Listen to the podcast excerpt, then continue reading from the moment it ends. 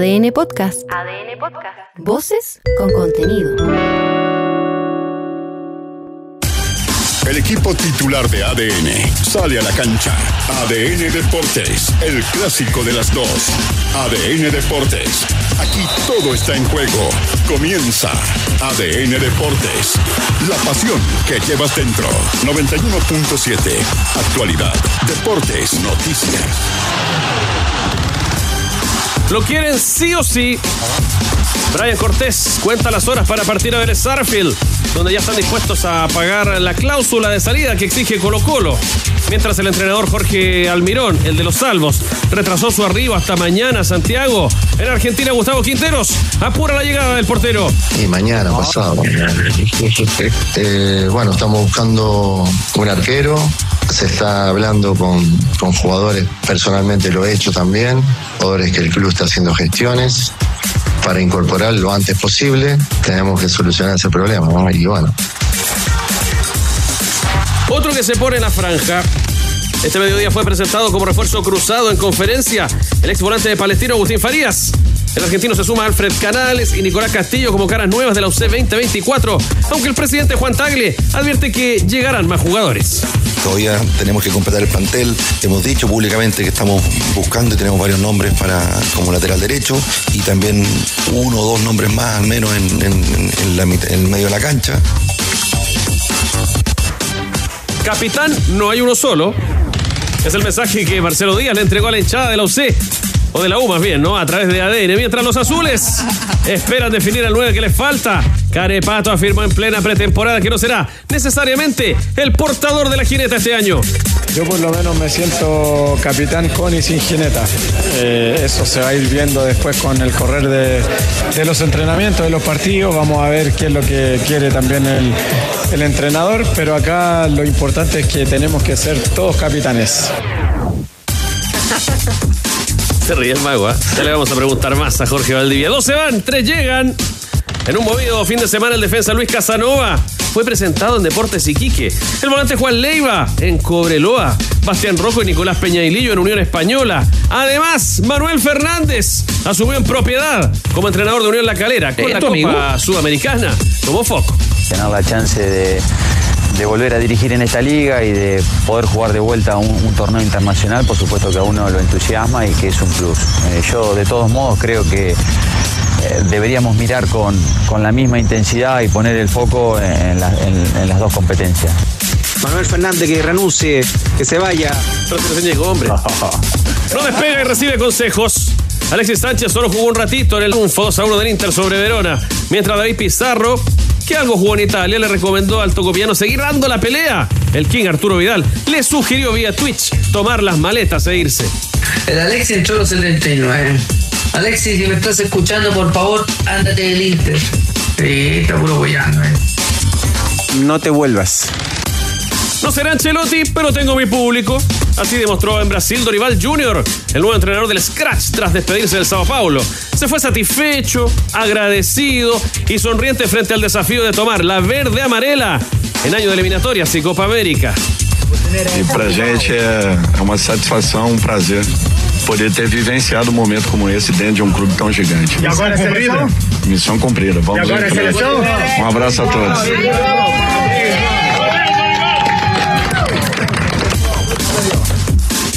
Ganó, pero más o menos no más, ¿ah? Sí, algo así, porque Pablo Quintanilla se quedó con la etapa especial de motos esta mañana en el Dakar. Más tarde, sin embargo, fue penalizado en seis minutos y cayó al séptimo puesto. En la general, José Ignacio Cornejo va firme en el segundo lugar. Quintanilla destacó precisamente cómo corrieron casi de la mano con su compatriota.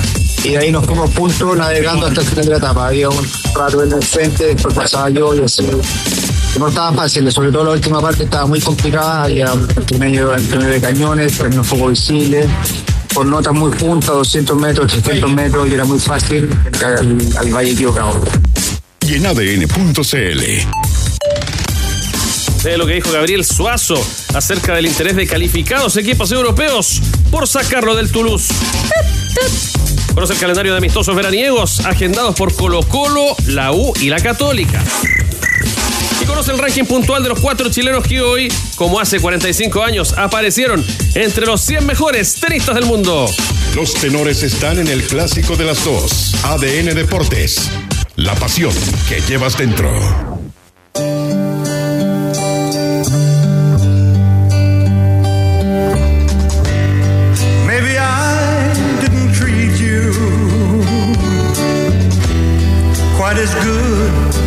Should have. Maybe I didn't love you quite as often as I could have. Little things I should have said and done. I just never Comenzamos con esta melodía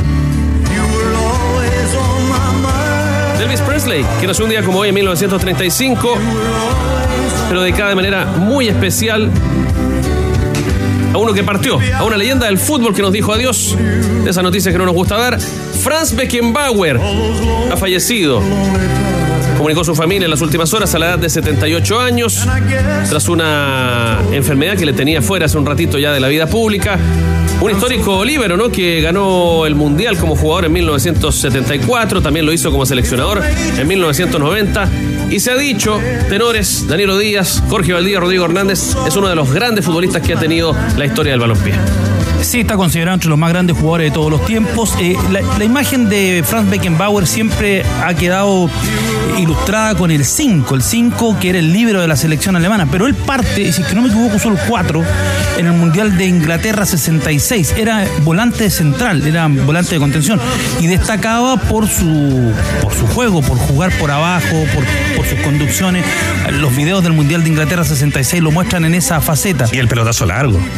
Pero sobre todo me gustaba sí. la conducción, era completo, tenía todo juego aéreo, era muy rápido, eh, tenía, tenía muy buen manejo porque él parte como mediocampista. Después claro.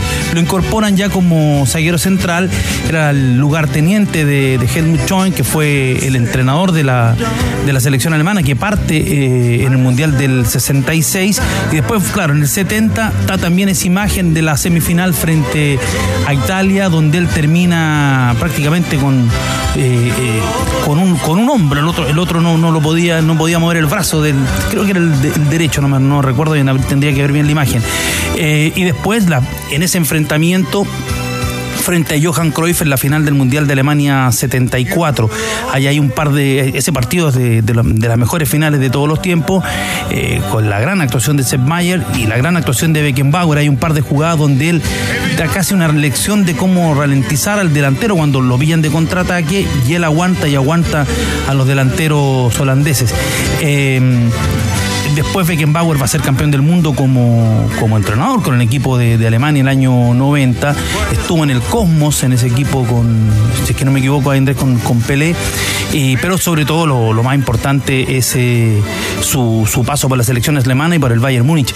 De hecho, en esos años 70 iniciales, cuando pelean con el Ajax de Cruyff, ¿quién era, quién era el mejor equipo de, de Europa? Vino a Chile, estábamos buscando ahí los partidos, por ejemplo, pierde contra la selección alemana que había sido segunda en el Mundial de 66, pierde en Chile por 2 a 1 el año 68, los goles del Chico Araya de, de Alberto Fuyú. Entonces eh, fue un jugador que estuvo siempre muy vinculado, entre comillas, al fútbol chileno, porque vino para acá y porque enfrentó a, a, la, selección nacional. Y fue un adelantado. Ese libro que hoy día nosotros conocemos, que impusieron los alemanes saliendo desde el fondo, él es el, el prototipo, el, el iniciador. Mm. Tenía un tremendo respeto además por Elías Figueroa. ¿eh? Cada vez sí, que se le preguntó, sí. decía que Elías era un jugador realmente in, increíble. Y lo que tú dices, Danilo, es un jugador que, bueno, ganó dos veces el balón de oro, eh, hizo una tremenda campaña a nivel de clubes. Y que, y que por eso yo te decía lo del pelotazo largo, ¿eh? porque, bueno, para mí resulta imposible haberlo visto en vivo pero, pero uno que es seguidor de su carrera a través de los distintos registros que hay, esa, esa, esa, ese pase largo con, con borde externo era un sello. Y eso derivado también de lo que dices tú, que él era un volante central con muy buena conducción, muy frontal, pero, pero cuando ya después se asentó como líbero eh, era un tiempista pero de colección, o sea, un tipo que sabía esperar al delantero, lo aguantaba bien y era muy difícil que perdiera ese duelo, ese mano a mano, lo resolvía con una, con una calidad increíble para atacar la pelota en el momento justo. ¿Hay centrales yendo- así yendo- ahora? Es que, es que yo te digo, es un manual de cómo hay que jugar, digamos, independiente que el, el Yo creo que Dijk Sí, ah, tiene, tiene algo de eso, ¿ah? de salir jugando, Sí, de, sí. de- de salir desde atrás. Pero en el, en, el, en el uno contra uno, que uno siempre dice, no, es muy bueno en uno contra uno. Generalmente uno tiende a decir eso respecto de los delanteros, ¿no?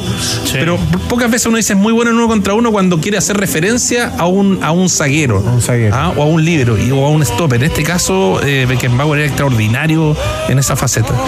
Él hacía, me acuerdo, la dupla central era con Schwarzenberg, que era el que iba al, al choque. Ah, ah, hablabas de las camisetas. En el Cosmos usó la camiseta número 6. La 6. Claro. El número 6. Y él en el. Bueno, si que no me equivoco, las fotos que yo tengo y me acuerdo y haber visto los videos del 66 jugaba con el, con el 4. Era, el- que, el que manejaba la, salida del equipo, ese equipo de Helmut Schoen, que hace un gran recambio con relación al equipo que viene al Mundial de- del 62, que, es que marca un, hito para el fútbol alemán porque ellos venían con el mismo entrenador, con Sepp Herberger, desde el año 36.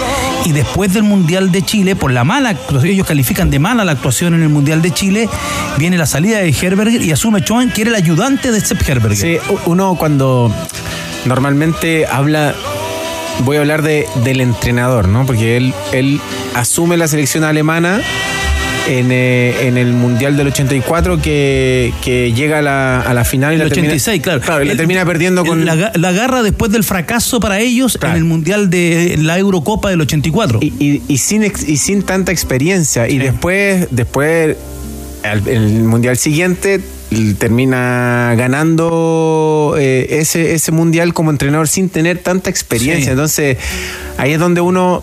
El se imagina y proyecta, ahí va, se imagina y proyecta cómo, de qué manera lo hizo sin tener tanta experiencia como entrenador. Y uno inmediatamente salta al ítem liderazgo. Y pucha, qué importante, de- más allá de, de tener eh, experiencia como entrenador, es el liderazgo, el cómo tus compañeros o tus jugadores en ese minuto te miran y te miran con respeto. con- eh, el líder que me, me imagino que sí lo fue. Entonces, claro, uno siempre se, se deja llevar por la experiencia, a ver cuánto cuánta experiencia tiene como entrenador, pero aquí estamos hablando de un, de un- Claro, o sea, en ese minuto sin tener tanta experiencia llegó a dos finales de mundiales. Claro, uno segundo y el otro, ojo, y segundo frente a la Argentina de Maradona, del 86. Y después, bueno, le vuelve a ganar en la final de- del 90, pero eh, no, sé- no sé, Jorge, tú como jugador, eh, ¿cómo- ese tipo de jugador, ese tipo de entrenador, jugadores, entrenadores, ¿tuviste algún compañero así con, con ese tipo de liderazgo que este es el, este es el que nos conduce, el que- Nunca tuve em, eh, la suerte o oportunidad de tener compañero y que fuera de, eh, post eh, entrenador. No, no. acá, pero- no, acá pero- no alcanzaba por los tiempos, pero no me refiero al- al- a esa impronta. Pero sí tuve un entrenador que era 100% de liderazgo, más allá de que podamos discutir y debatir si tenía más o menos conocimiento o, o si me gustaba la manera en cómo él eh, planteaba los partidos, su idea de juego. Creo que en Felipao yo encontraba ese, ese entrenador, el, lider- el liderazgo cercano, donde uno mira y, a pesar de yo tuve muchos, eh, no muchos, pero sí algunos problemillas con él en, en un principio, pero después terminamos eh, cerrando una buena relación, eh, no de amistad, pero sí de mucho respeto.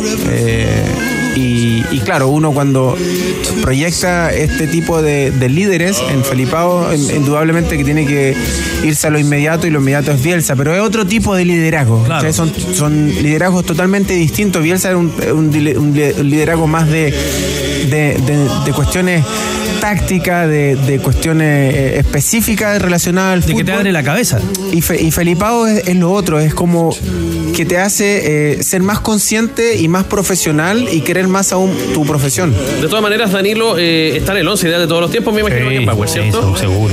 Y entre los cinco quizás de la historia o, o no tanto. Ahí está bueno, es el difícil, tres. Es Es que el lo, que- tres. lo que, lo que pasa es que siempre en estas listas de los mejores, Mm. como esto se gana con goles, habitualmente no se, no se eligen de los, los de la mitad de la cancha para atrás. po.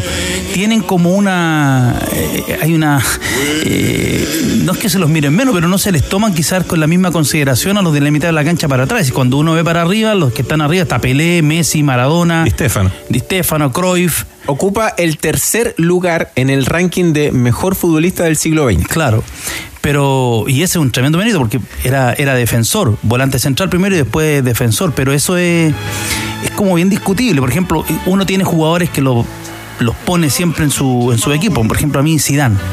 O sea, Zidane, yo me recuerdo en, en la semifinal frente a de Francia 98 cuando Croacia hace el primer gol, estaba- me tocó estar en la cancha y no se veía ninguna camiseta azul, la única que se veía era la de Zidane. O sea, hay un momento en que el, que el partido... tiene que aparecer. Que tiene que aparecer y el jugador que... que que, Que hace la diferencia. que hace la diferencia, o en la final con- contra Brasil y después en el Mundial de Alemania 2006, un jugador que siempre que lo necesitaron aparece claro, y se equivoca sobre el final. Se perdió, se perdieron ese- ese- esos jugadores con, con esas características de, de Beckenbauer. ¿Hoy día dices tú? Sí. Pero, pero, pero ¿por qué? La pregunta, la re- me gustaría que- saber la respuesta. ¿Por qué? ¿Por, por, por un tema de la evolución del fútbol o Yo porque creo que ya no, hoy en yo creo día que los, los- prototipos de, yo creo de que los- defensa es distinto? Los centrales de Guardiola se parecen siempre. Siempre, porque por lo que les pide. Pero Puyol, Puyol no. No, no, pero me refiero a en el City, porque Puyol Ah. es un caso, yo creo, era como entre comillas el anti-Barcelona, uno decía, con esto no podía jugar, el- pero al final era el líder del Barcelona, lo que te decía. Le daba lo otro. Y a la selección española le daba ese empuje. eh, y, uno quizás no, no lo miraba tan, tan- técnicamente, uno decía, no es tan bueno, pero al final es, es igual de bueno que, que todos los demás. Eh, Y por arriba una bestia. Fan, fan, Dijk me gusta, el Dijk que me gusta mucho. Bueno, teníamos que abrir con eh, Franz Beckenbauer que ha partido. Eh, ya tendremos también reacciones en la programación de ADN, los tenores de la tarde a las 20 horas. Eh, y en homenaje, ciertamente, ¿no? a esta leyenda del fútbol, es que hoy día, junto a los tenores también, en nuestro panel está la camiseta de Alemania, la selección de Alemania que dirigió que se puso como jugador y con la que fue campeón en más de alguna oportunidad. Eh, gentileza de tienda Tifosi, cierto, nuestro buen amigo David Marambio nos permite exhibir esta camiseta especial por la muerte de Franz Beckenbauer. Un Beckenbauer que además tiene números dignos de conocer. Andrés Fernández, bienvenido. ¿Qué tal, Manolo? Buenas tardes. Que en dos ocasiones ganó el Balón de Oro como mejor eh, defensa, el año 72 y el año 76. Jugó junto con eh, Pelé en el Cosmos los años 1977 y 1980. Jugó en su carrera 720 partidos y convirtió 94 goles. 577 eh, partidos y 75 tantos en el Bayern Múnich, 105 duelos y 19 conquistas en el Cosmos de los Estados Unidos. Disfruta esta temporada como más te gusta. Encuentra todo lo que necesitas para refrescar tu hogar con el nuevo especial verano de Easy. Y llévate todo en ventilación, piscina y camping a los mejores precios.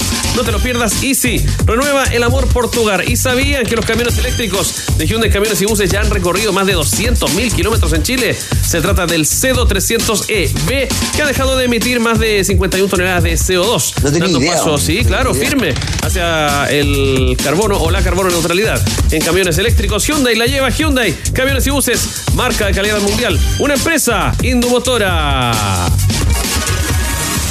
Estadio Monumental.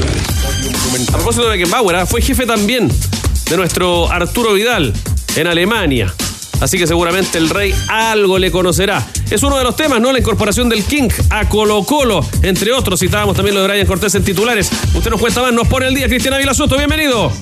Hola, ¿qué tal, tenor? Es así porque está cada vez más cerca Arturo Vidal de regresar acá a Macul, a la Ruca, al Estadio Monumental, porque ya hay bloques que están dispuestos a eh, validar la contratación del Rey Arturo para que nuevamente pueda vestir la camiseta del cuadro popular acá en el Estadio Monumental, una propuesta del Club Social y Deportivo Colo Colo y que se suma al bloque de Aníbal Moza para la contratación del King. Sin embargo, todavía está la duda el, bloque que administra, hoy eh, a Blanco y Negro, el bloque de Alfredo Stowin, el presidente de Blanco y Negro, pero con cinco votos a favor hasta el momento que uno puede chequear o reportear en el directorio de blanco y negro. Con eso eh, basta y sobra para que el rey Arturo pueda nuevamente eh, vestir la camiseta del cacique. Sin embargo, a la hora de la votación, a mí me parece, tenores, que el bloque que hoy administra Colo Colo queda atrapado, ¿no? Porque nadie va a quedar en el directorio eh, por la negativa de no validar a un jugador de la clase de Arturo Vidal para que vista nuevamente sus colores, porque lo ha dicho en todos los tonos, ha coqueteado con la camiseta de Colo Colo también el rey Arturo para poder eh, volver acá al Estadio Monumental. Escuchemos a Eduardo Loyola, quien habló acá en el portón 5300 en el Estadio Monumental, eh, cuando le preguntamos por la posibilidad, si es que ya han conversado, hay negociaciones, entiendo por ejemplo que el Club Social ya se puso en contacto con Arturo Vidal. Escuchemos a Eduardo Loyola, perteneciente al bloque de Aníbal Mosa sobre esta posibilidad del Rey Arturo.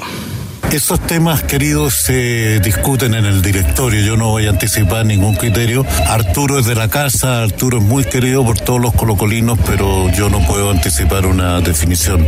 No es de carácter personal, es una cuestión de orden colectivo. Arturo, esta es su casa, eh, pero eso se define por el directorio.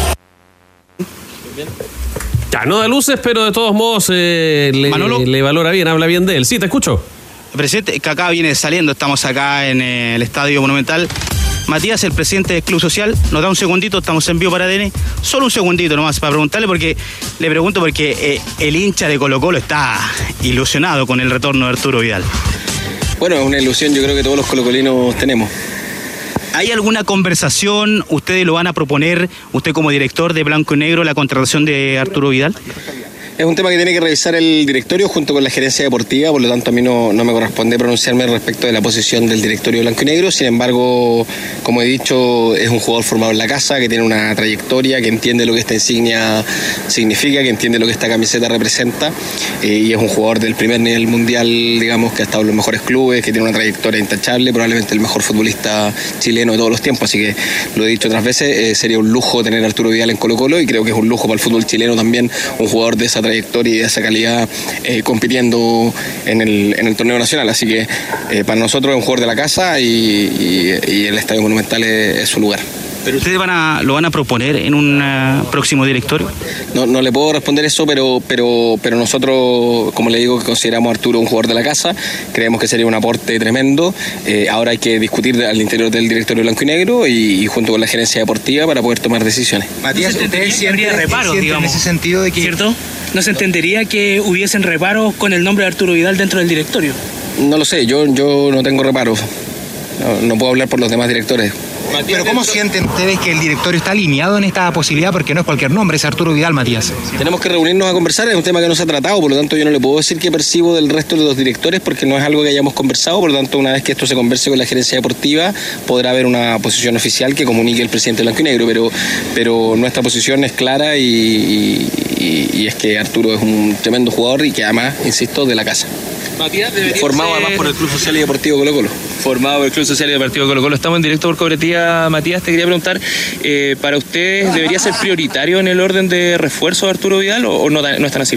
Eh, eso es algo que hay que conversar una vez que estén los nombres de todos los refuerzos. Eh, yo no, no, no, quiero, como le digo, arrogarme una posición que, que, no me corresponde. Hay que conversar con el gerente deportivo, con el directorio, pero nosotros creemos que es un tremendo aporte y que, y que ojalá algo así pudiera llegar a construir a concretarse. Por lo que tienen visto, ¿van a ser refuerzos justos para esta temporada 2024? Entonces yo creo que la, tarea del directorio es, eh, y, pienso yo, digamos, que la tarea nuestra eh, es, eh, reforzar al equipo lo mejor posible para competir este año al más alto nivel, ser campeones del campeonato nacional, clasificar directo a Copa Libertadores, revalidar el título en Copa Chile y hacer un buen desempeño a nivel internacional. Para eso lo que tenemos que ahora sentarnos a ver es qué es lo que se requiere realmente en cuanto a refuerzo y reforzar desde ahí, más que con una definición a priori de si tiene que ser mucho o poco. Lo que hay que hacer es una evaluación deportiva y reforzar todo aquello que se requiere reforzar. Matías, el hincha de Colo Colo hoy opina mucho que Colo Colo está atrasado, que están tarde los refuerzos, que llegó tarde el técnico, hoy no se pudo iniciar la, pretemporada, va a ser mañana. Eh, ¿Ustedes como directivos recogen el guante? Yo personalmente pienso que, que hubiera sido ideal tener los refuerzos un poco antes, eh, ojalá antes de empezar la pretemporada. Eh, sin embargo, me parece que con el tema del técnico los tiempos estuvieron bien, a mi forma de entender, eh, dada la salida, digamos que fue hace un par de semanas, esto tomó menos de un mes, eh, y el técnico estaba antes del, del inicio de la pretemporada, por lo tanto me parece que en eso se cumplió. Sí, en el tema de refuerzos probablemente estamos un poco tarde y hay que acelerar el paso por lo, por lo mismo. Con respecto a las salidas, ¿han tenido alguna información, por ejemplo, con Cortés, con Damián Pizarro? No, no he recibido ninguna información al respecto de, de si ha llegado alguna oferta o no, no lo desconozco, lo desconozco y dentro del directorio desconocemos si hay oferta hasta el momento. Lo de Cortés sería un, un golpe duro, sí, entendiendo lo que significa para, para Colo Colo. Sin duda, sin duda que sería un golpe duro. eh, es un arquero de primer nivel, es un arquero de selección. eh, y que eh, jugó de gran manera el año 2023, por lo tanto sería una tremenda pérdida, evidentemente, la salida de, de Brian. Eh, ojalá que él pueda seguir eh, dándonos mucha alegría en Colo Colo. ¿Hace ruido Eso, que sea, por ejemplo, Vélez, el equipo de Quinteros, en el caso de Cortés? Yo creo que lo relevante para nosotros es Colo Colo, no los demás clubes, no, no, eso es irrelevante. Lo, lo relevante es que, es que no perdamos a un, a un arquero de la categoría de Brian. Lo, último respecto a lo de Vidal, eh, también es la decisión importante del técnico, si es que lo aprueba o no Jorge Almirón. Sin duda, en, todo, en todos los refuerzos y los jugadores que se quedan o se van, eh, parte importante es lo que tiene que decir el técnico y el gerente técnico. Así que tenemos que escuchar al técnico, tenemos que escuchar al gerente técnico, en base a eso tomar una decisión, pero yo he manifestado a priori la- las contrataciones las políticas de refuerzo no deben depender solo de los técnicos, sino que también de una política deportiva que tenga la institución.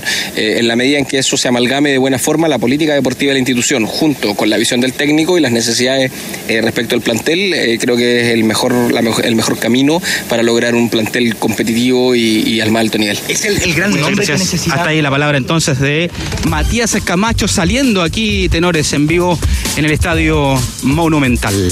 Más jugado, ¿ah? que el primer director que escuchábamos, Eduardo Loyola, sobre la llegada de Arturo Vidal, que tuvo buenas palabras eh, por Twitch también eh, sobre Jorge Almirón.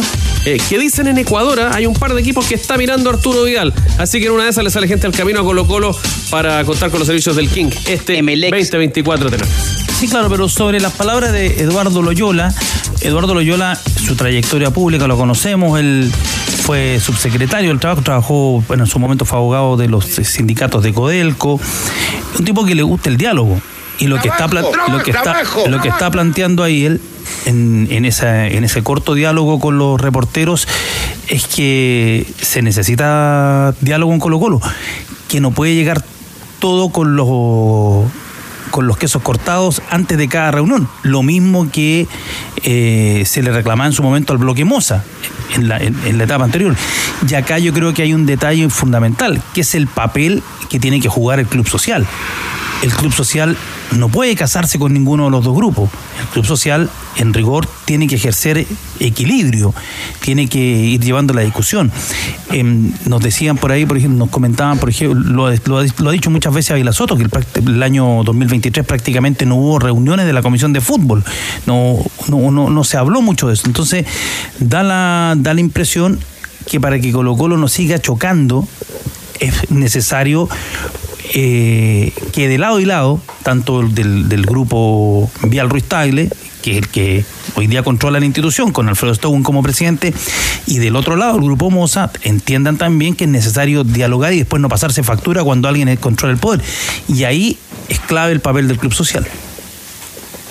No, o sea, yo creo que, mm, eh, a ver, no, no solamente en el caso Vida- Vidal ellos han sido cautos, eh, en, en líneas generales o los últimos meses eh, o sus últimas declaraciones siempre han sido cautas, siempre han sido, bueno, es una conversación que se resuelve a puerta cerrada, del, directorio para adentro, y cuando eh, tengamos eh, algo definido lo vamos a comunicar. Y no solamente en el caso de Vidal, sino que cuando estaba la incertidumbre, ¿cierto?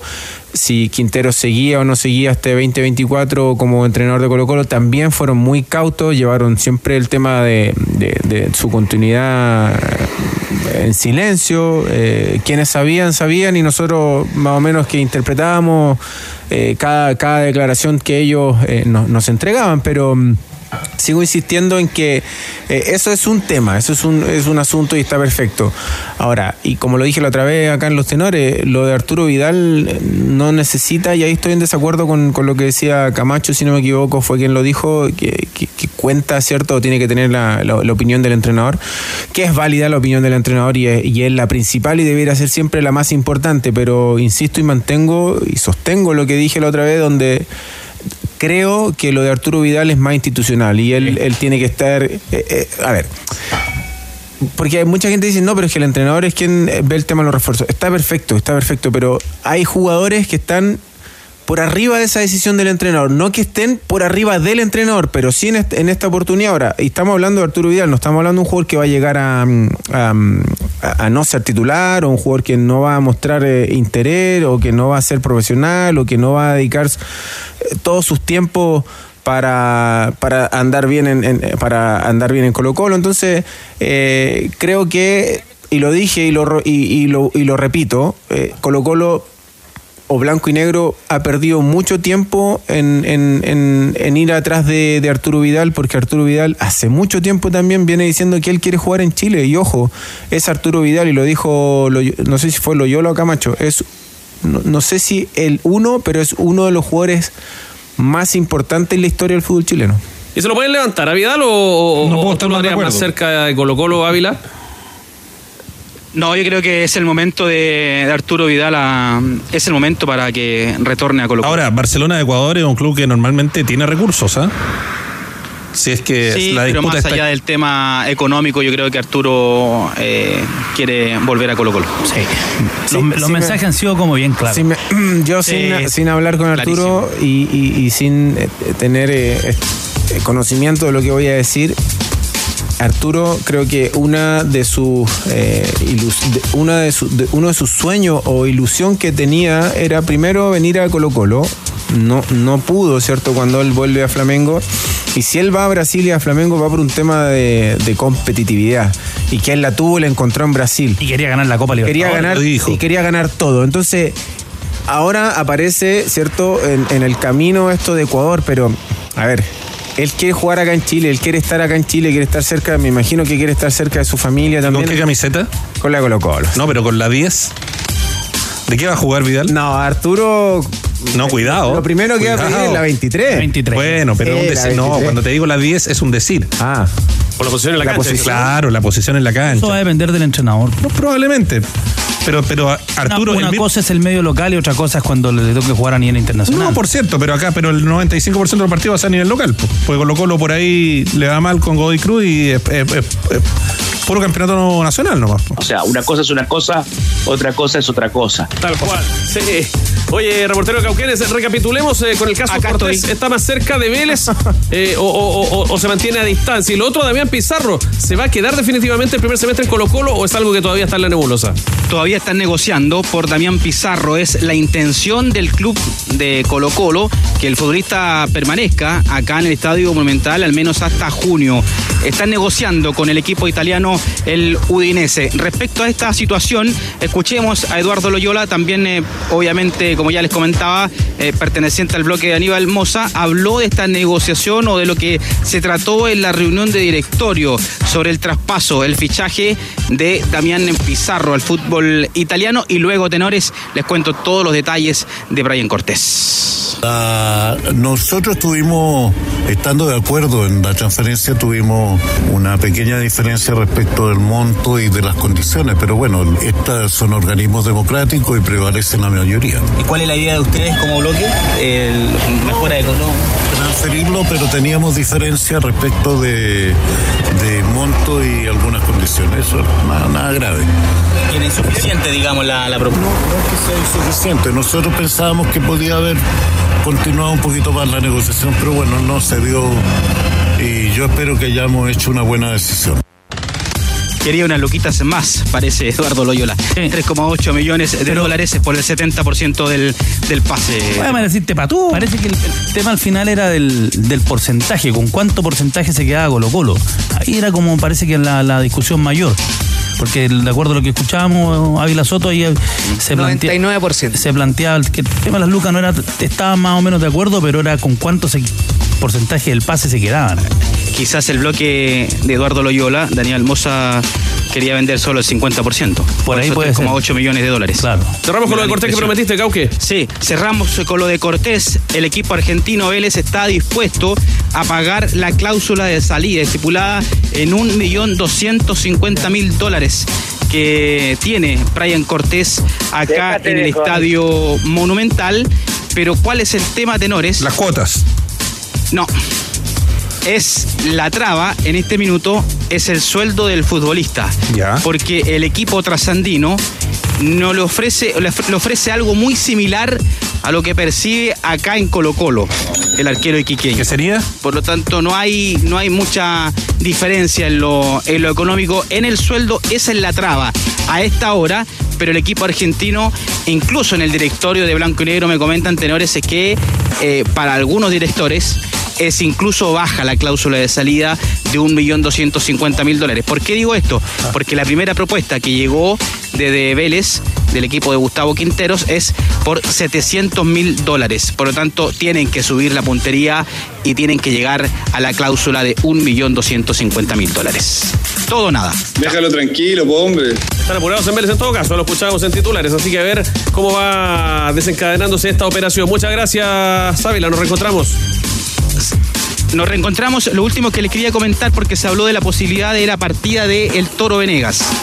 ¿Ya? A Coquimbo, otro club, no, no recuerdo por ahí, pero les puedo asegurar que el Toro Venegas a esta hora se queda en Colo Colo. Epa, muy bien, ¿ah? profundizamos a las 20 horas en los tenores de la tarde y la temperatura ya comenzó a subir y automáticamente me dieron muchas ganas de un piquero. ¿Saben dónde? ¿Dónde más que en hoteles, cabañas y centros recreacionales de Caja Los Andes? Porque ya se abrió la temporada oficial de piscina.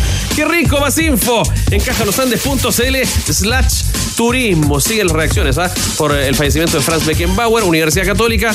eh, dice en sus redes oficiales, eh, con una foto de Ignacio Prieto junto al Kaiser, que recuerdan de manera particular un amistoso ante el Bayern en el Estadio Nacional 1966, donde el Kaiser estuvo en la cancha. Eh, no fue la única muerte en todo caso que lamentamos estos días, eh, Andrés. ¿ah? Exactamente, y Beckenbauer pudo jugar contra Colo Colo el año 68 en un amistoso que ganaron los alemanes 3 a 2, pero lamentablemente no pudo hacerlo porque estaba lesionado. El, con tres días de diferencia murieron Mario Lobo Zagallo y Franz Beckenbauer, dos de los tres hombres en el mundo que habían sido campeones como jugador y DT con sus selecciones, campeones del mundo.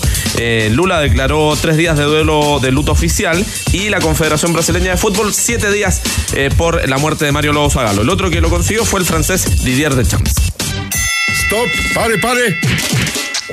Con interés miraba la carrera por ser técnico de Colo Colo, que terminó con Jorge Almirón contratado. Claro, el músico Joe Vasconcelos, el cantante, con historia y lazos sanguíneos en Brasil, no tuvo la mejor experiencia como hincha de Fluminense con el otro candidato hasta entonces, Vanderlei Luxemburgo. El entrenador que dirigió sin mayor éxito al tricolor el año 2013. Yo creo que el paso de Luxemburgo fue un momento en que todos los, los fluminenses le ponían harto, harto amor. Creían que realmente iba a ser el momento que estamos viendo con Diniz, pero no fue. No fue y fue un entrenador más que pasó y que tuvo el, el típico buenos momentos, pero muchos malos momentos. Ya, no le gustaba tanto Luxemburgo a Joe Vasconcelos. Seguramente con Almirón le podrá decir a los colocolinos que tomaron una buena decisión. La música y el fútbol ¿ah? siempre se entrelazan. Yo no sé tenores a propósito. Ya. Si vieron este fin de semana una entrevista de Jorge González. La en The Clinic. En The Clinic, ¿cierto? Muy buena. Donde también tiene una pasadita No, por el gran- fútbol. Gran entrevista. Menciona a Marcelo Sala. Sí. habla de, de los encuentros con Sebastián Chamagol González en Chipre, conversando, y él habla de. re- re- recuerda y analiza de lo difícil que es jugar en cualquier parte y que te vaya bien. Pero hay, un, hay un, algo que a mí me llamó mucho la atención, que nosotros aquí abogamos por lo general. El gusto por el jugador de fútbol, independiente de la camiseta. Eh, y Jorge González plantea esto de, que ha llegado tanto de Argentina, esta lógica del Boca River, de que si el tipo juega por Boca y me, da lo mismo si el tipo es bueno eh, o malo, yo no, lo voy a querer porque juegue en Boca. Y él dice, no, hay que respetar al buen jugador de fútbol. Yo creo que por lo menos las generaciones antiguas nosotros creíamos en el jugador de fútbol. Eh, Caselli era el, era el 9 de Colo Colo y a ti te podía gustar Cobreloa, la U y lo admirabas porque era Caselli, porque siempre hacía goles.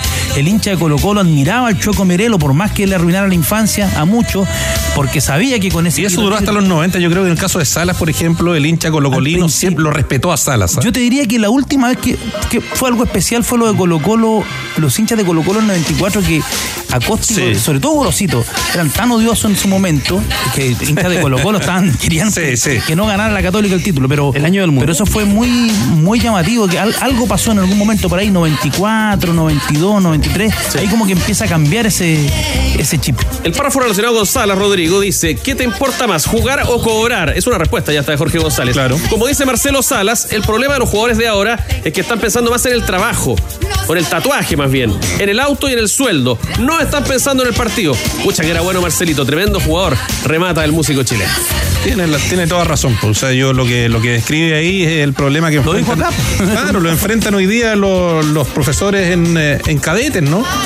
O sea, cómo, cómo en el fondo manejar esa cantidad de estímulos que hoy día son miles y que te distraen finalmente del objetivo final, que es ser futbolista, ¿no? Y consagrarte a la profesión. Señores, este verano las novedades en los equipos no paran y en Doña Carne tampoco. Ganso a 6.498 pesos. Chuleta vetada importada a 3.298. Pechuga entera importada a 2.998 pesos. Y trutro largo importado a 1.798 pesos. Las novedades más ricas del verano están en Doña Carne y doñacarne.cl. Juan Pinto Durán.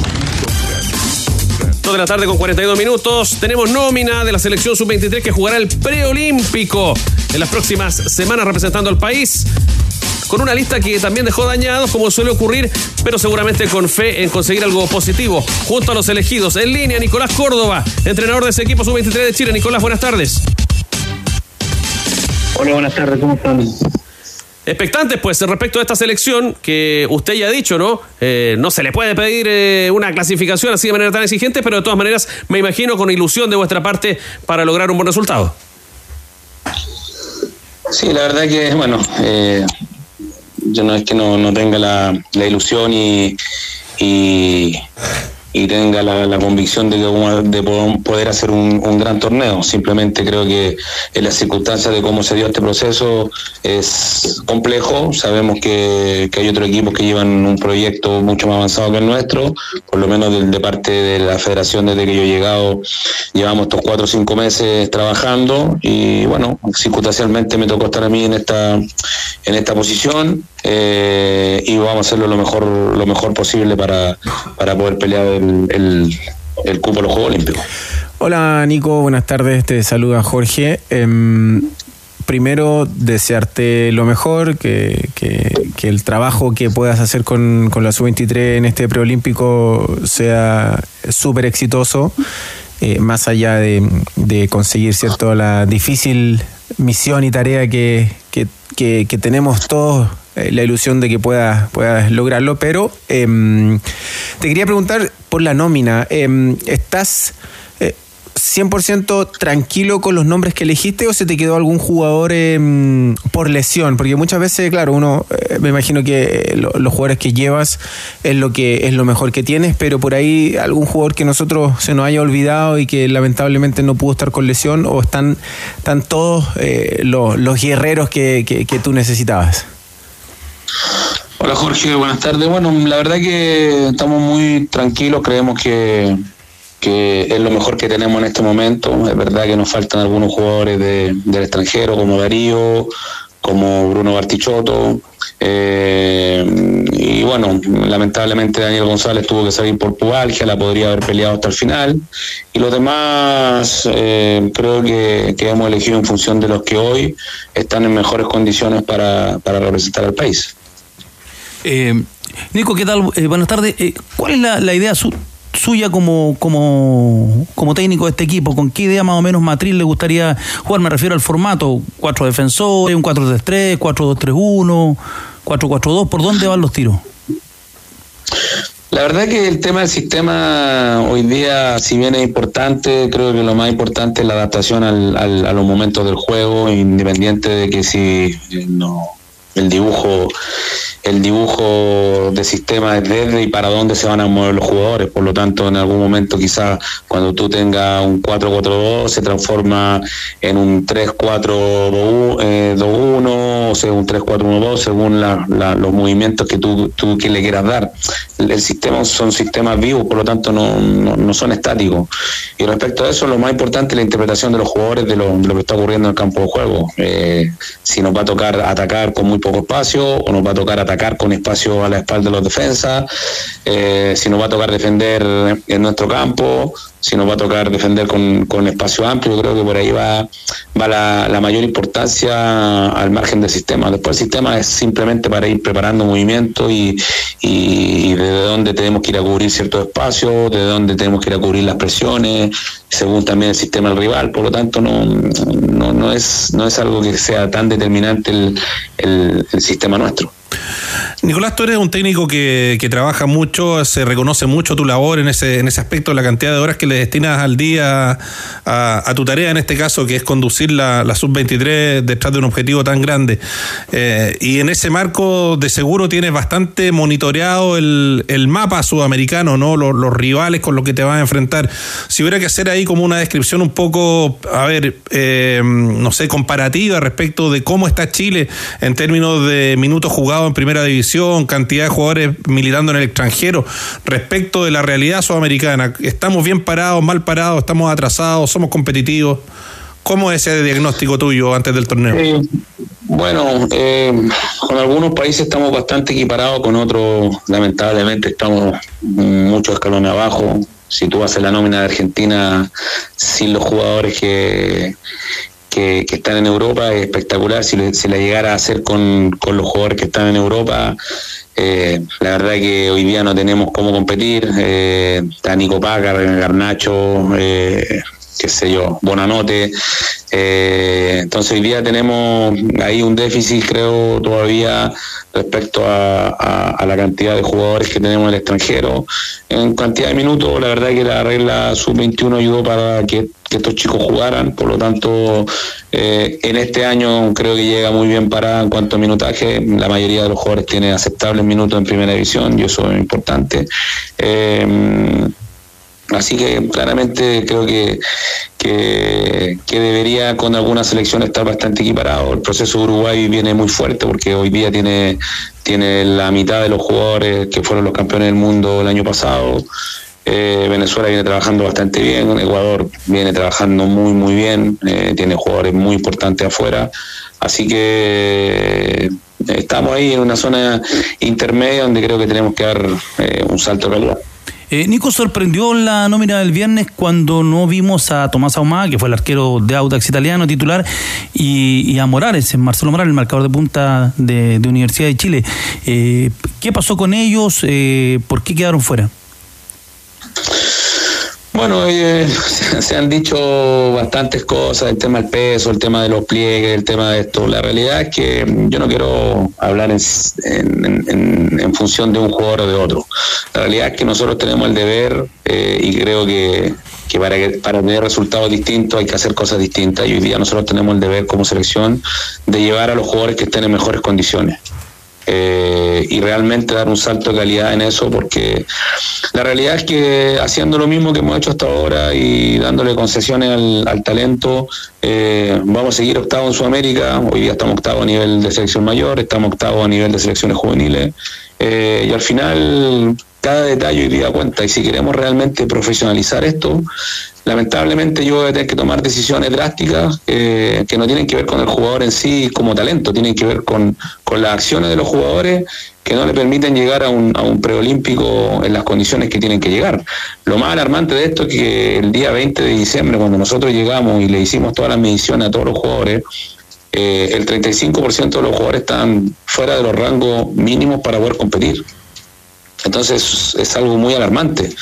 Y en ese sentido yo empecé un proceso junto a la federación, este no es mi proyecto, es un proyecto federativo, donde tenemos parámetros estandarizados mínimos para poder competir. Se compite cada tres días, se compite en condiciones eh, climáticas que son jodidas, porque en, en Venezuela el, el 21 de enero va a ser bastante calorcito y si tú no estás hidratado, te- te- les tengo otro dato para que ustedes entiendan de qué se trata. El, el 50% de los jugadores el primer día de entrenamiento llegó deshidratado.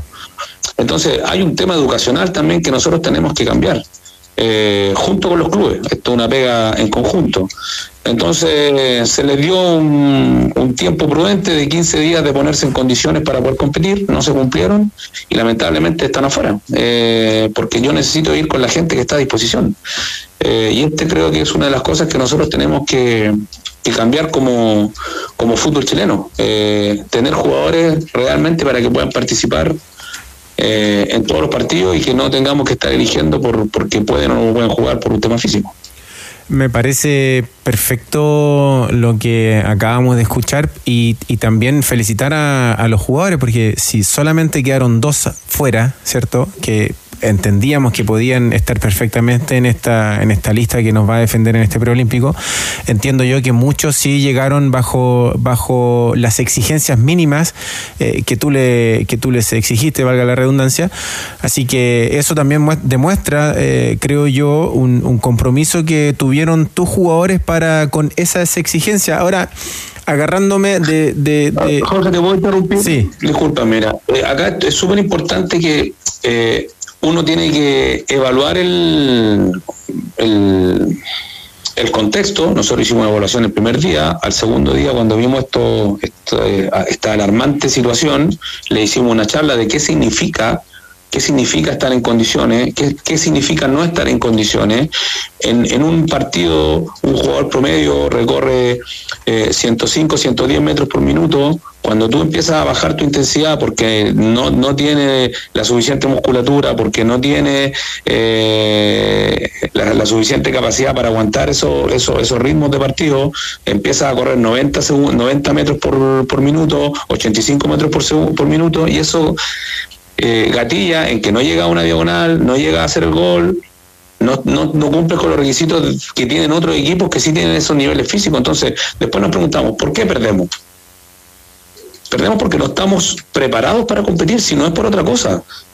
No perdemos porque somos malos, perdemos porque no nos hemos preparado para competir. Entonces, esto fue conversado el día 21 de diciembre con todos, con los 35 jugadores, y lamentablemente la, la- la buena noticia es que los demás se pusieron, se pusieron en condiciones y lamentablemente hoy día mm, lamentablemente les tocó a ellos, pero eh, esto es fútbol profesional. o sea, eso, eso es lo que. Sí, Oye, yo no puedo estar- déjame. Sí, dale.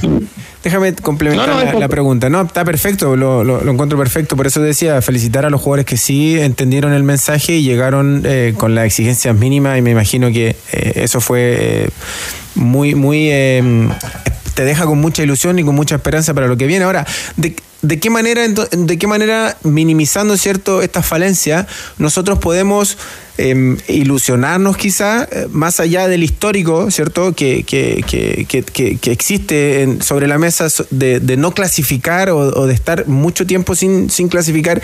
¿De, qué- manera nos acercamos eh, o cómo nos podemos acercar, ¿cierto? Minimizando y maximizando esto, estos déficits, el, el déficit físico, el déficit eh, atencional, el, el déficit psicológico eh, y también el futbolístico que va de la mano con lo táctico. ¿De qué manera tú trabajaste y pretendes, Nico, em, pelear y competir con estas selecciones que tú, por ejemplo, decías de Argentina? Es casi imposible competir.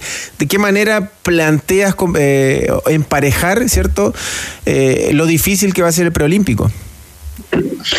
Sí, a ver, lo primero, Jorge, es que el sistema de entrenamiento es súper claro lo que vamos a jugar. O sea, hay una constante repetición del juego y eso y los jugadores ya lo tienen súper claro. Elevar los niveles físicos lo que más podamos, partiendo por una por un, por un tema eh, complementario al fútbol. O sea, nosotros los tenemos acá desde el 21, ellos toman desayuno, almuerzo, el que se quiere quedar en Pinturán, basta que avise y se queda la noche, cena acá. O sea, por parte de la federación hay un compromiso total. Eh, yo no quiero hablar en sí de la sub-23 ahora, quiero hablar de lo que esto de lo que está pasando y de lo que debería pasar. En 18 meses más tenemos un mundial. Y si no toma- nosotros no, no, no nos hacemos cargo de esta situación, nos va a pasar lo que nos pasa siempre. Jugamos muy bonito, pero no nos alcanza.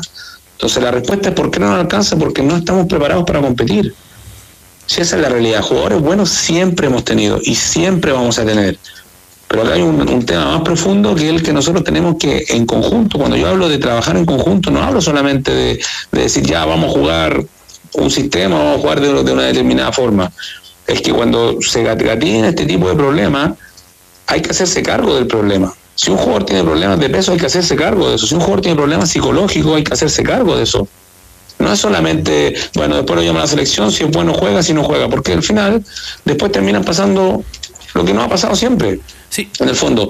Y, y a lo que voy yo, si seguimos haciendo lo mismo, vamos a tener los mismos resultados. eso está garantizado. Nico, dij- dijiste algo que a mí me parece que, que, que es muy potente.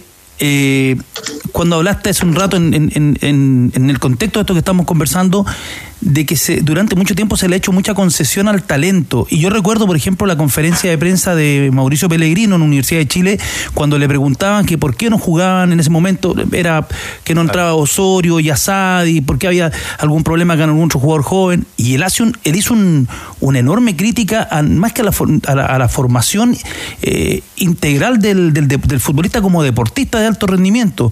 Me recuerdo en algún momento en las conferencias y en esa charla que tuvo Eduardo Berizo con, con los colegas, con los distintos medios, cuando hablaba del problema de cómo el jugador, eh, del entrenamiento y de cómo eh, llevaba a cabo el entrenamiento invisible, que muchas veces han hablado usted, o hablan ustedes, los, exjugadores, los, los entrenadores.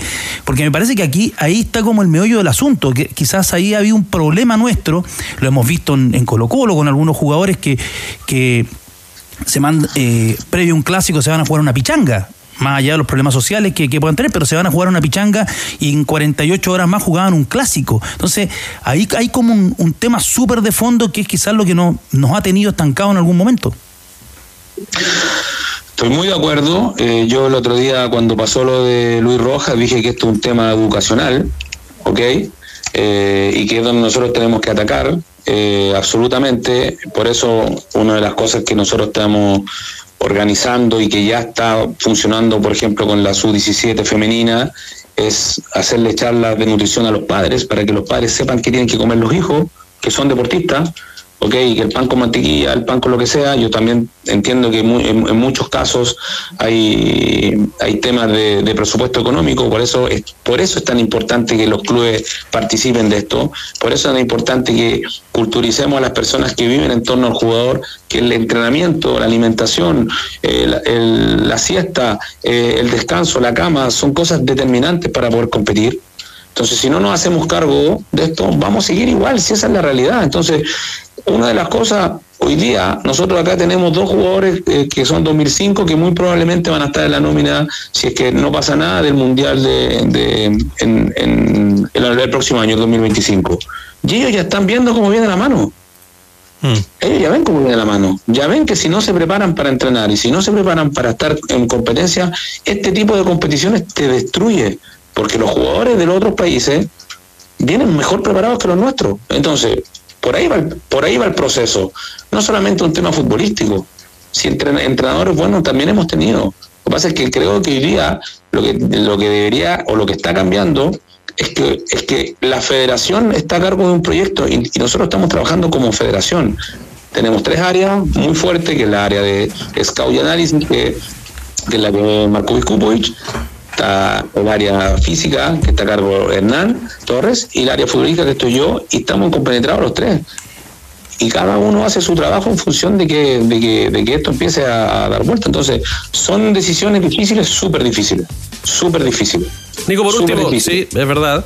Eh, por último, te quería plantear, eh, hay jugadores que están en el mercado, como Jonathan Villagra, está también eh, Damián Pizarro, César Pérez. Eh, ¿Qué medidas vas a tomar para que eso no los distraiga de la selección? ¿Vas a prohibir celulares, visitas a la concentración? ¿Cómo vas a manejar ese tema?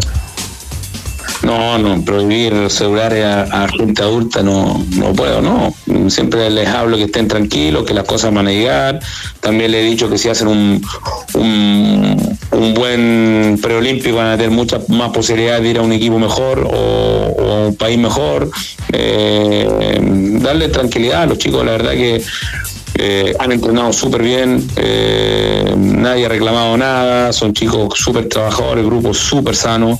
Entonces, eh, bueno, como dije anteriormente, a veces hay que, hay que ponerse colorado y tomar decisiones que a lo mejor no son muy populares, pero yo estoy con la conciencia muy tranquilo que estoy trabajando para que esto mejore.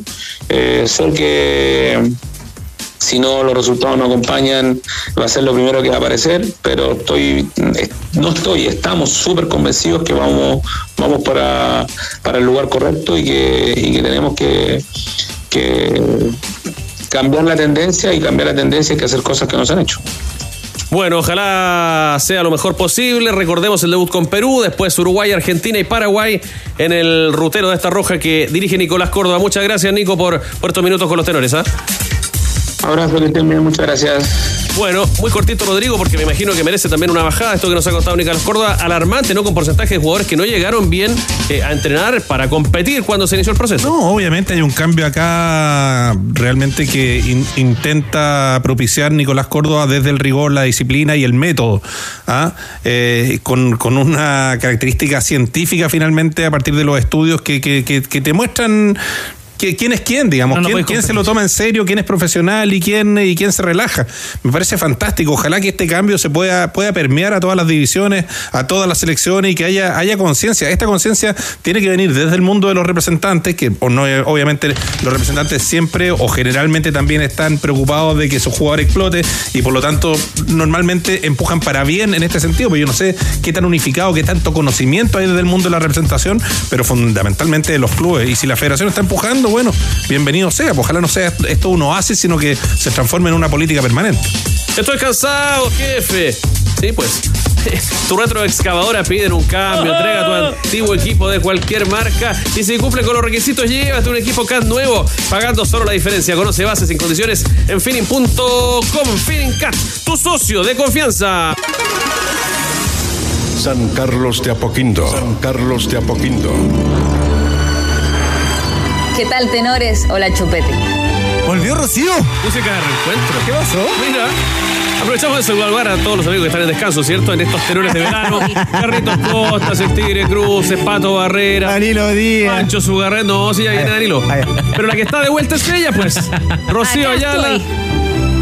Contándonos de Católica, además con su premio luciéndolo, ¿ah? periodista joven del Círculo de Periodistas Deportivos. Rocío, bienvenida. Con tu frente habitual con Católica y una presentación también hoy. Sí, ¿qué tal, tenores? Eh, qué rico estar de vuelta. Ustedes no lo imaginan, pero en verdad yo soy muy feliz en estos momentos. eh. Bueno, con respecto a la Universidad Católica, no nos perdimos mucho en estas vacaciones porque las presentaciones comenzaron recién el día sábado con Alfred Canales, que obviamente estuvo el micrófono de ADN, donde comparaba el juego de la Católica, o la idea, mejor dicho, del Nico Núñez eh, con el Manchester City. Así que los ciudadanos de la precordillera hoy presentaron a su segundo refuerzo, Agustín Farías, eh, un futbolista que lo conocimos mucho en Palestino, 271 partidos, 17 goles, una Copa Chile, 8 años estuvo ahí en la tienda árabe, siendo el jugador con más partidos internacionales en la historia de ese club. Uno se acostumbró tanto a verlo con la tetracolor que de alguna manera se olvida de la historia sacrificio que tiene Agustín Farías a sus 36 años. Hoy cumplió un sueño y que se demoró bastante porque la presentación era al mediodía, pero la camiseta 14 no llegaba a tenores, era terrible porque había que estamparla y no llegaba a la, a la precordillera, no llegaba ya a San Carlos de Apoquindo, estaba todo nervioso, todo ansioso Agustín Farías, hasta que al fin se pudo dar esta presentación. Y yo les digo historia de esfuerzo, de sacrificio, porque él comienza en Azul Athletic Club, estuvo siete años eh, peleándola, buscando que algún club profesional lo contratara, a los 20 años recién consigue ese sí que le da la chance de ser futbolista profesional y después ya en nuestro país logra consolidarse, incluso eh, tiene este paso por Apoel allá en Chipre, que consigue jugar la Champions en frente al Real Madrid de Cristiano Ronaldo, así que hoy se cumple un sueño porque faltaba eso en su carrera, estar en un grande, no se le daba y era algo que realmente ansiaba y acá nosotros le consultábamos en un momento en la conferencia prensa eh, con qué sensaciones toma este desafío pensando en, reitero, todo esto que les he mencionado. Acá está la palabra Agustín Farías. Sí. Sí, sí, porque es un tema importante. eh, a veces uno siempre escucha hablar que no tenemos suerte y, y como bien dijiste, estuve siete años buscando el sí, digamos, ¿no? Y ahora también, mucha gente también me lo preguntaba y me decía, ¿qué te falta? Y no sé qué me falta. Es seguir entrenando, seguir mejorando, ser mejor de lo que fui ayer como persona, como deportista. Y si eso hizo que un club como Católica, tan, tan prestigioso, con, mucha historia, se fije en mí, para mí es buenísimo. Y vengo con una felicidad muy grande de que este año pueda ser un año importante tanto en lo personal como en lo grupal para el club también. La palabra de un emocionado, Agustín Farías, ¿ah? Eh, con su trayectoria en Palestino, el fútbol chipriota. Que la pregunta de Rocío fue muy buena, yo la estaba viendo ahí en, en la conferencia en directo, porque le plantea, le dice, estás llegando a la católica, pero le dice, tu, tu carrera fue muy difícil, porque estuviste siete años tratando de ser jugador profesional y nunca lo, ningún equipo lo fichaba, hasta que a los 20 años recién logra logra ser contratado, ser tomado en consideración por un equipo argentino e inicia su carrera, o sea, el, un jugador que, que tuvo que hacer más que la vuelta larga, Rocío. Sí, de hecho es Almagro con Matías Almeida que salió de allá de azul, que le da la mano, que de alguna manera le dice, mira, eh, voy a hablar bien de ti y Almagro logra por fin contactarlo y a los 20 años recién comienza esta aventura para Agustín Farías, que yo reitero, para nosotros eh, eh, esta chance de Almagro, Nueva Chicago, después que se vaya a Banfield, que haya ido al MLS, eh, se nos olvida porque en Palestino se hizo un nombre importante y se hizo un nombre que en el fútbol chileno comenzó a agarrar regularidad y que también no solamente sonó en Universidad Católica, en Colo Colo en la Universidad de Chile eh, era constante en el mercado de pases ver a Agustín Farías eh, como opción y por fin se da, de hecho lo reconocía a los dirigentes de Cruzados que no era la primera vez que trataban de tenerlo en sus filas y tuvo que hablar con el Chester, César Cortés y con Germán Lanaro pidiendo, no sé si referencias porque las tenía, pero sí algunas palabras de dar este salto que era tan necesario en su carrera. Ya, refuerzo para iniciar la titularidad de, de una Jorge Valdivia o tendrá que irse la ganando Agustín Farías eh, en el plantel cruzado.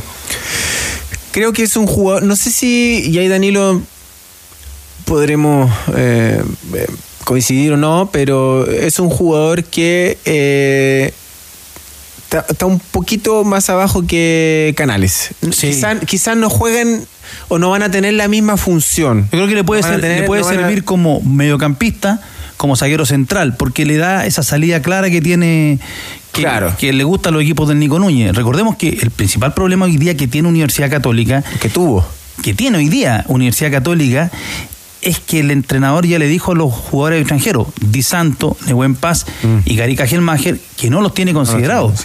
y por lo- pero ellos están haciendo valer su contrato.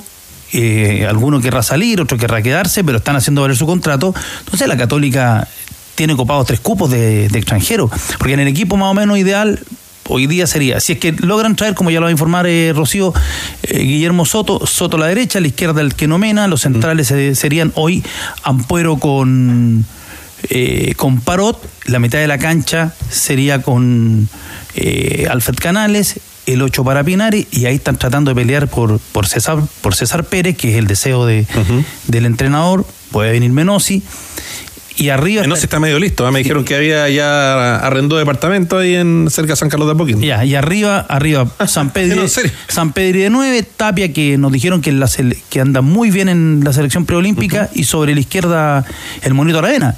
Pero claro, le faltan esos dos volantes, y en ese sentido da la impresión que Faría va a ser una alternativa, pero que le va a dar eso que le faltó a la Católica en el último año, mediocampista, si en un momento la Católica no tenía mediocampista, el plantel fue mal conformado. Yo creo que por lo mismo incluso el, el- el Nico Núñez no ve con malos ojos el regreso de Felipe Gutiérrez, ¿eh? que una carta también porque la gracia de Gutiérrez es que además de su comprensión del fútbol, su buena pegada, puede jugar en más de una posición. po.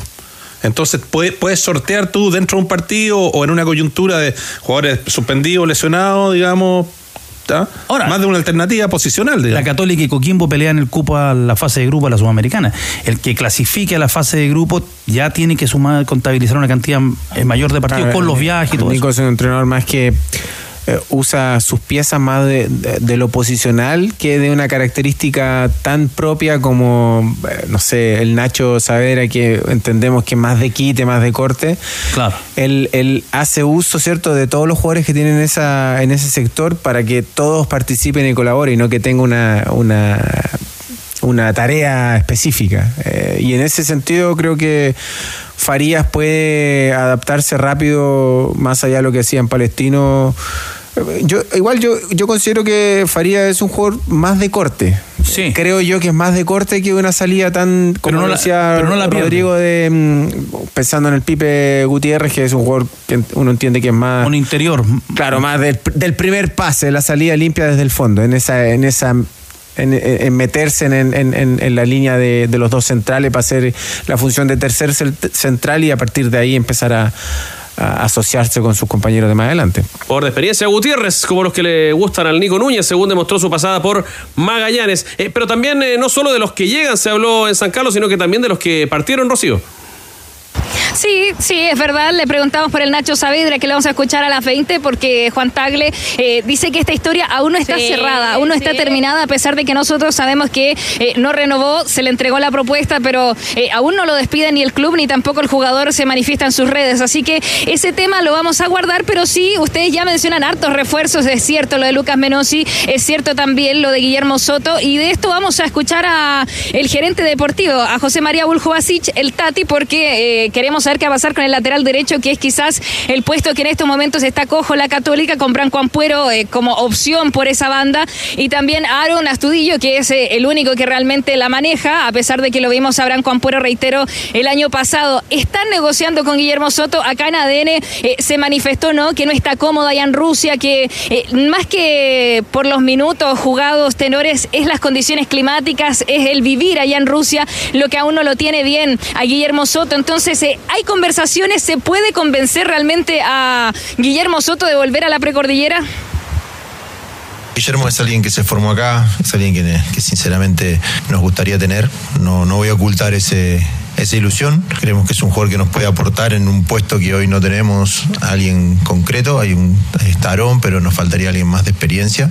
Nada, se negocia, se, se conversa, se convence. eh, tratamos de lo que significa el club, los desafíos, eh, tanto a nivel local como a nivel internacional. Creo que es parte de lo que puede seducir a un jugador. En el caso de Guillermo, por ejemplo, volver a su casa.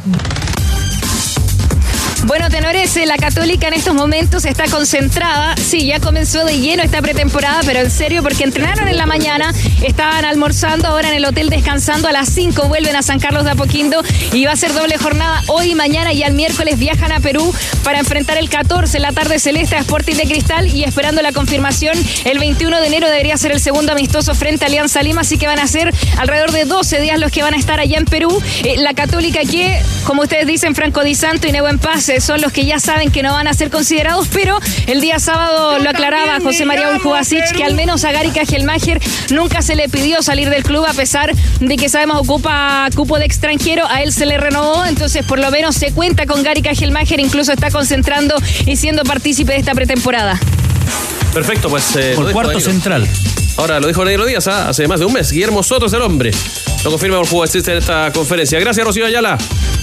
Abrazo. Nos reencontramos a las 20 horas junto a los tenores de la tarde. Y tú no olvides que Mundo es la internet fibra más rápida de toda Latinoamérica. Con la conexión oficial, además de Lola Palusa 2024. Conecta con la fibra, conecta con la música. Mundo. Tecnología al alcance de todos. Un ex cruzado sorprendió como fichaje en las últimas horas, eh, Andrés Fernández. Exactamente, porque hoy día se realizó la presentación de los nuevos jugadores de Deportes Limache, flamante equipo que estará en la primera B, y uno de ellos, el Gato Silva, el ex eh, volante de la Universidad Católica, campeón en la Copa América Centenario 2016, autor de, de aquel penal frente a Argentina, integrará el plantel del el equipo de los Tomates. Pone una cara el mago Valdivia como que no esperaba este regreso, ¿ah? Como que se sorprendió. Bueno, Entre otros nombres, Felipe Flores. también. El gran Magallanes. Buenísimo. Pickup Photo G7, la potencia de equipamiento que necesitas. Ve por tu próxima G7 desde 12 millones 990 mil pesos. Masiva en todas las sucursales CIDEF y su red de concesionarios. Fotón G7, potencia de equipamiento CIDEF. Garantía de confianza. CIDEF, si prefiere.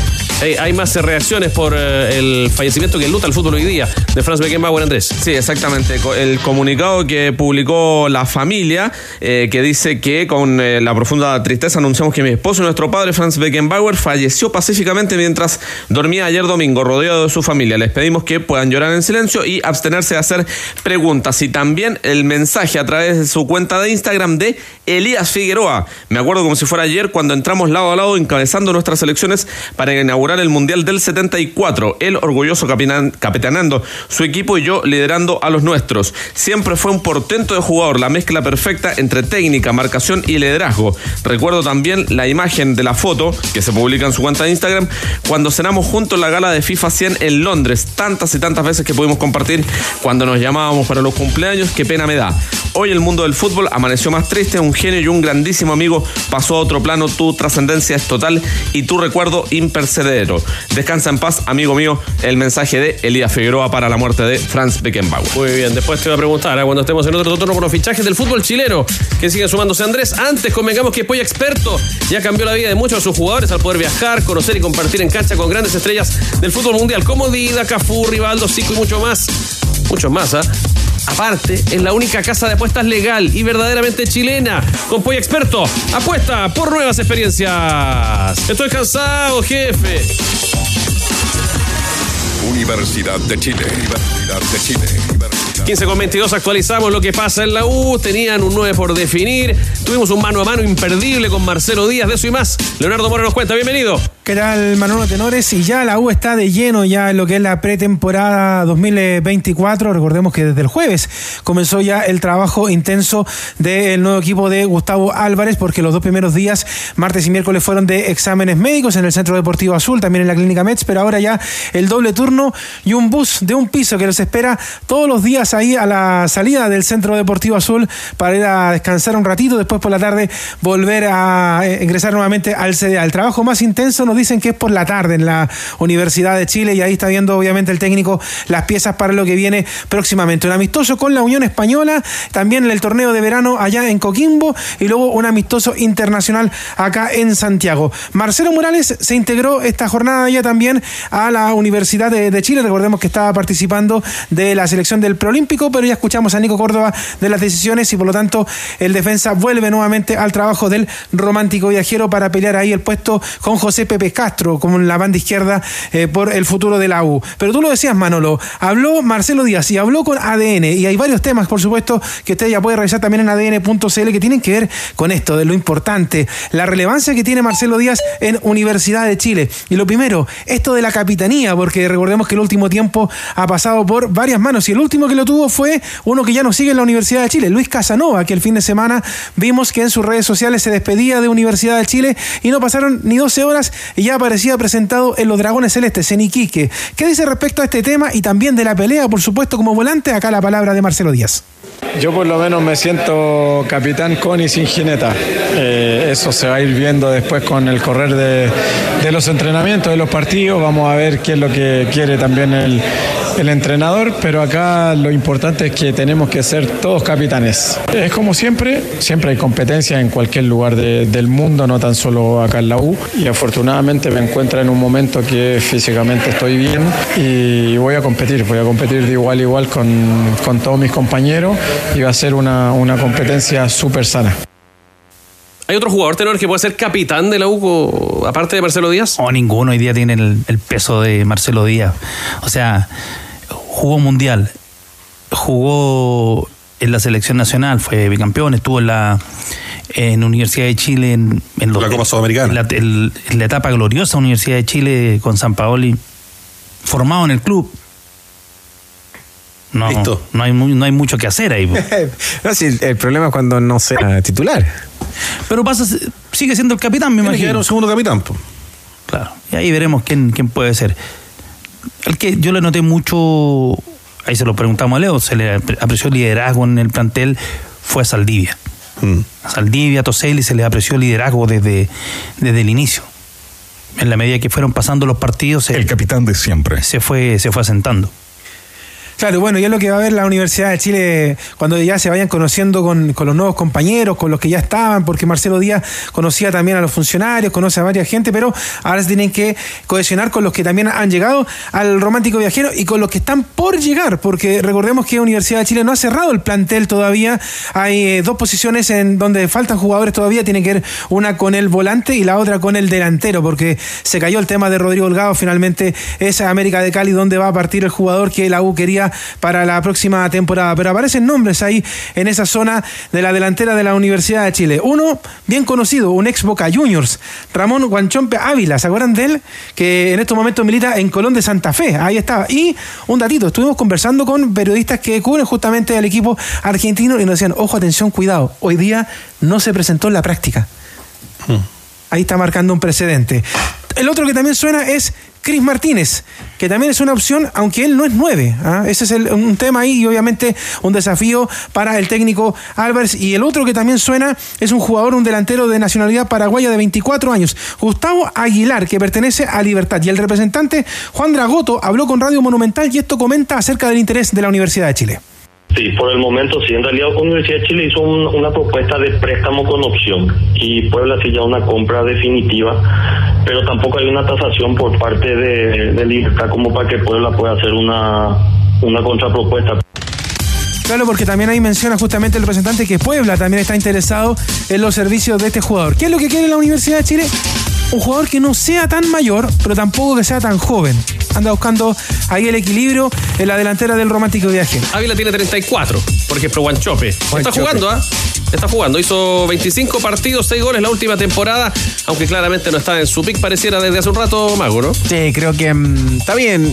La U busca experiencia, busca mm, eh, un, un- un conocedor de la posición, pero creo que mm, por un tema de característica o idea de juego de, mm, del entrenador, no sé si es el jugador más eh, recomendable, ¿cierto? Que podría traer la U y, y- yo me, yo apostaría por un, por un jugador más joven que, que le dé le dé otra característica a la U, no, un jugador tan posicional, porque Guanchope Ávila es un jugador más posicional de lo antiguo, el, el, el, el 9 antiguo, ese que, que mm, tienes que tocarle el balón, aguanta el balón de espalda y para, para esperar que lleguen, ¿cierto? Que aparezcan sus jugadores desde de, de- de una posición de sorpresa. Entonces, no sé si es un jugador que, mm, que, que reúne las condiciones para, para la idea futbolística de- de- del entrenador. Ávila tiene 34. Es un poquito más joven, pero no, no sé si es 9, Danilo. Pero ojo con, con Álvarez, él cerraba mucho. En algún momento, prácticamente sobre el final de la campaña, jugó casi como, un- como un segundo nueve. Eh, tiene esa, esa, esa, esa tendencia. Él puede hacerla jugar en la franja, pero también juega como un segundo nueve, un segundo delantero. Se, se puede acomodar. Pero no sé si es lo que necesita la U. Aguilar es más joven, el paraguayo. Sí, eh, es de 24 años, como te decía Manolo. Entonces anda buscando por ahí justamente una media para asegurar esto. Antes de que se termine la semana, tiene que tener estas dos posiciones claras ya para seguir trabajando con más tranquilidad el técnico de la Universidad de Chile, muchachos. Quedamos atentos, Leo. Gracias, ¿ah? Un abrazo. Y terminó la temporada del fútbol chileno en As.com. Puedes conocer todas las movidas del verano, fichajes, sorpresas, tapados y la pelea por las grandes figuras. As.com es pasión de fichajes, por ejemplo.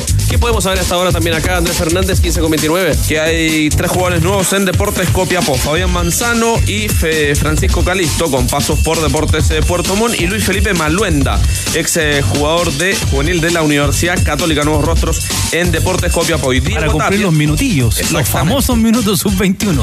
Exactamente. Y Diego Tapia, ex golero de Magallanes, nuevo refuerzo de Ñublense. Lleno Higgins, cerca de ser nuevo jugador del capo de provincia, Octavio Bianchi, delantero, con pasos por Rosario Central y All Boys de Argentina. Eh, nos, nos comenta Leo Burgueño que Elvis Hernández, chileno-argentino, en el Chipoletti, va a Coquimbo Unido. Ah, mira. Que quería Leandro Venegas, pero ya nos dijo, reiteramos, Cristiana Soto, que se queda en Colo Colo, demitiendo su equipo pirata. De la B a lo mejor alcanzamos a contar algo también. Que renovó un cantante en Deportes Temuco, Luis Miguel Acevedo, que el año pasado marcó 12 goles. Estuvo bien, buen jugador. que en eh, San Marcos de Arica va a tener a Augusto Barrios, lateral derecho que estuvo en Curicó Unido y en la Universidad de Chile. Vuelve a su casa donde se formó. Exactamente, como nuevo jugador. Bueno, al cierre, el saludo de nuestra buena amiga Tamara Roa para su marido. Pedro Rojas, que es seguidor del programa Los Tenores. Pedrito. Ya ha estado de cumpleaños, fíjate, sí. Eh, y al equipo de vieja escuela, Arturito, ¿ves? Con ¿Sí? mi polera viejo escuela, de baloncesto. ¿Ya? Sí, cumplió 31 años. El bueno de Pedro, eso, si estábamos esperando. Felicidades, Feliz Pedrito. cumpleaños, claro. Para bien. San Bernardo, este saludo. Muy joven. Adhiere también su hija Francisca, su pareja Conchita. Tamara, el saludo. ¿Cuánto? ¿40 y cuánto tiene? No, si es joven, es más joven que nosotros. 31. Chúpete, sí. 30 Parece un lolo. Así que vaya también el saludo al cierre, como también a todos nuestros super amigos fieles a los tenores a esta hora. La última, ahora sí que la última, Andrés Fernández. ¿ah? ¿Cómo le fue el Villarreal sin Brereton en la Copa del Rey? Terminó de jugar su partido frente al Unioni- Unionistas de Salamanca. Perdió por penales. Oh. Y cuando el equipo que ganó, el conjunto de Salamanca, salía del estadio, se enteraron que su próximo rival en la Copa del Rey va a ser el Barcelona. ¡Qué maravilla! toda la noche! Quedó eliminado el Villarreal. Quedó eliminado el O sea, Villarreal. el problema no era Brereton. Exactamente. Y en otro partido que se va a jugar de la Copa del Rey. ¿Qué temporada el Villarreal, ah? El clásico Tres Atlético de Madrid, ya. Real Madrid. Ya pues, pasaron cosas bonitas el fin de semana. Ya vienen en ADN Top Kia el Ironman de Pucón, que estuvo espectacular. Lo decía en su comentario matinal Rodrigo Hernández. En el Dakar, con polémica, ¿no? El triunfo de Pablo Quintanilla en motos fue penalizado. En fin, en el tenis hay mucho que contar. Día histórico hoy. Aparecieron cuatro chilenos en el top 100. Sí, señor. Jugó Tavilo, la noche juega Barrios. Bueno, para que vamos a adelantar todo lo que viene en ADN Top Kia. Muchas gracias, tenores. ¿ah? En Libertad de Acción quedan. Diego Sáez editó este programa con Leo Mora en la producción. El gran chupete en la puesta en escena. Abrazo de gol para todos. Que pasen bien. Bajamos el telón.